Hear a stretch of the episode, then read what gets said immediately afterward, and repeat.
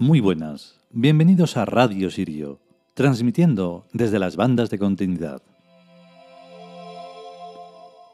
Vale, hoy el capítulo dedicado a Ulain, que es el dios de la guerra y la victoria, tiene un tramo que he estado a punto de no, de no ponerlo, porque es un poco largo y extenso, y se hace un poco pesado, pero al final he dicho, no, no, tal como está en el libro, y los que lo tengáis y lo conozcáis, pues sabéis que hay un tramo que es toda una serie de palabras eh, que se dicen en español traducidas al uri, porque hoy es importante, porque hablamos de la consciencia y de la inconsciencia, entre otras cosas. Porque es muy importante entender ese concepto, porque cuando se es inconsciente, pues bueno, no pasa nada, se sigue respirando y haciendo todas las cosas que de común hace el cuerpo, pero es mejor ser consciente, no solo de eso, sino de todo lo demás. Bueno, en el capítulo lo vais a ver. Vamos con él.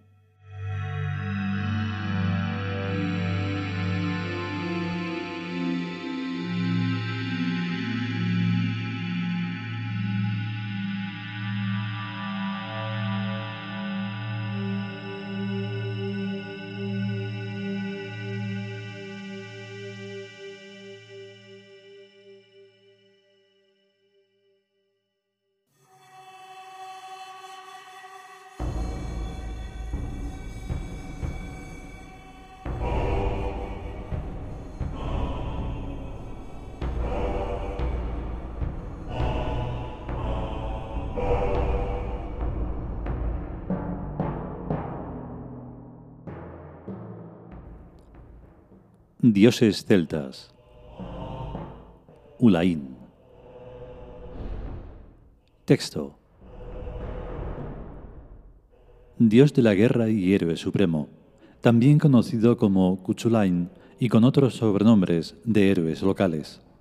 Concede a sus fieles insuperable valor e inocencia, y les defiende contra la astucia maligna de sus enemigos. Comentario. Debo recordar que todos los dioses son dioses psíquicos. Ulain es uno de tantos dioses y diosas que habitan en lo que actualmente se suele llamar el inconsciente, un término inexacto y contradictorio, pues aunque en distintos niveles, consciente es todo. Los actos mecánicos, tales como andar y efectuar rutinas, tienen su propia conciencia, pues si esas conciencias no existieran, no andaríamos, ni nos funcionaría el corazón, ni masticaríamos los alimentos, ni haríamos la digestión, ni hay ni habría posibilidad de hacer nada. Somos un inmenso conjunto de actos mecánicos involuntarios y un pequeño conjunto de actos voluntarios. Pero las dos clases de actos tienen sus propias conciencias distinta y diferente en cada uno de los actos. Respirar no es lo mismo que andar pero ambos actos son la mayor parte del tiempo actos involuntarios que a veces se realizan voluntariamente. Esto que estoy escribiendo es un preludio para explicar que los dioses nos habitan siempre y en todo momento, y que está dentro de las posibilidades de nuestra voluntad verlos y no verlos, asumirlos y o no asumirlos. Cada dios y cada diosa es una función que podemos realizar si le damos la oportunidad de realizarse. Quizás lo más inteligente que leí en los Evangelios fue esta frase, palabra más, palabra menos. Cuando os lleven ante los jueces, no os preocupéis de lo que hayáis de decir, porque el Espíritu Santo pondrá en vuestra boca las palabras más convenientes. Los Evangelios no tienen ni idea de qué cosa es el Espíritu Santo, el dios egipcio Ik, el brillante espíritu, y la función de Ik es abrir las puertas del superconsciente para permitir actuar al dios o diosa correspondiente en cada caso. Definamos los términos en Uri. Subconsciente, el inconsciente. Mewa. Superconsciente. Mewak. Consciencia. Meni, uk, mewo. Consciencia personal. Meke, menú. Consciencia primordial. Mewok. El yo de la consciencia personal. Meka. Consciencia, centro de consciencia. Feni. Consciencia, forma de consciencia. Kruf. Consciencia colectiva. Mewots. Consciencia divina, Mewom. Consciencia nix, Mewok. Consciencia periférica, Meuch.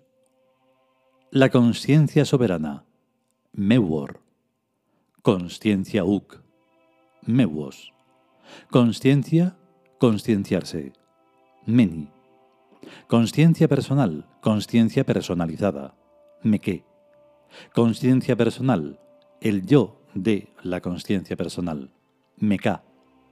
Consciencia, las coordenadas de la consciencia, Mewon. Consciencia, tiempo, espacio, consciencia, Seu, Seauk. Conscienciar, Meni. Consciencias Nix y Uk, Mewosk. Consciencias residuales de los muertos, Meuf. Consciente, ser consciente, Meni. Consciencia Nix, Mewok.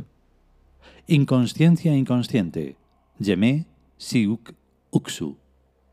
Inconsciente, el inconsciente, Mewa. Inconsciente, ser un inconsciente, Yeme, Yeuk. Inconsciente colectivo, Chium.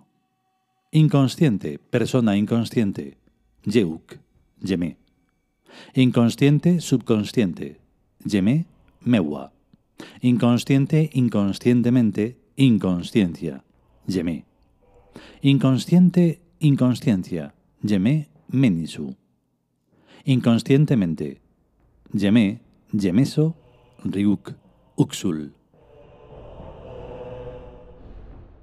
Como bien puede verse, de conciencias y de inconsciencias estamos bien pertrechos y provistos. El dios Ulain es, por tanto, una de las funciones de la mente. Y aquí nos aparece otro problema, el del dichoso cerebro en el que se basa la mente, la humana y la animal. El cerebro está compuesto por sustancia gris, o el cuerpo de las neuronas, y sustancia blanca, o los cilindros ejes o axones de las neuronas y las dendritas de los axones.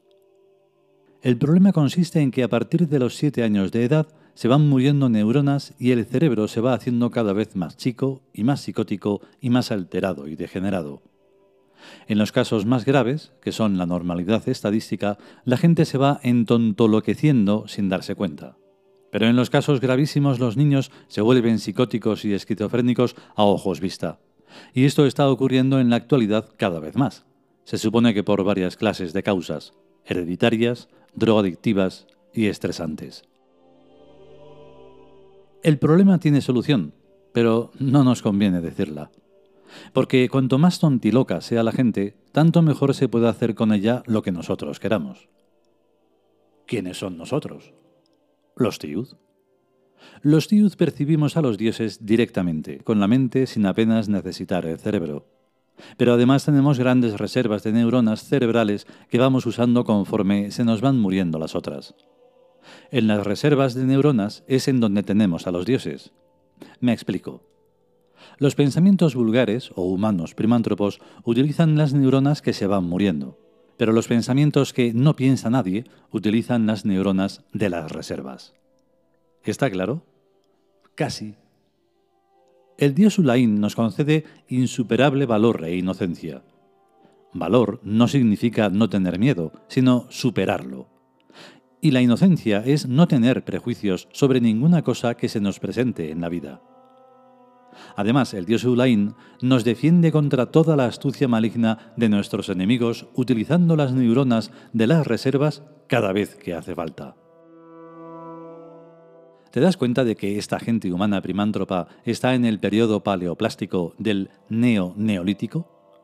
Desde luego. También nosotros los Tiud, en esta época, estamos viviendo en el neo-neolítico, pero mentalmente estamos viviendo en el periodo neoplástico o de las formas voluntarias, propias del futuro del cual procedemos. ¿Da lo mismo decir post-neolítico que neo-neolítico? No. En el neoneolítico las cosas siguen siendo de piedra, como son el vidrio y el plástico, las materias petroquímicas de la ropa y demás. El posneolítico es el neoplástico. Neoplástico se escribe cane con C, y se pronuncia chane, que significa forma segunda. En la forma segunda, las cosas materiales se convierten en significantes de los significados a los que representan. Por esto, los rostros de los dioses son los rostros de los dioses en persona, y la idolatría es la forma correcta de adorarlos y de hacer que se involucren en nuestras vidas.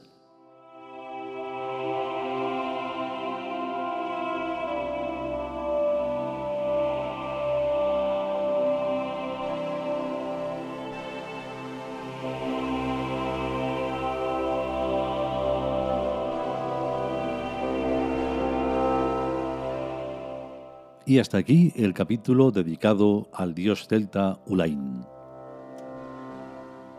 En todo caso, el tramo este, la parte donde se hablan de las palabras en Uri, es muy interesante porque si tienes la capacidad de darte cuenta de que un idioma, una lengua, es mucho más de lo que se dice, pues entonces comprenderás que el Uri está yendo mucho más allá de lo que suele ir un idioma normal y corriente de andar por casa donde se habla normalmente de tonterías o de algo que no tiene mucha, mucha importancia. Vamos, algo superficial. Pero en el Uri no, en el Uri cada palabra es una estructura que uf, es muy tremendo. Porque claro, en el mundo del, en el mundo de los arquetipos o de los dioses, de las divinidades o como quieras llamarlo, pues no se va a tratar cosas tontas. Y si se tratan van a ser de forma humorística, claro, no para quitarle hierro a la tontez primántropa.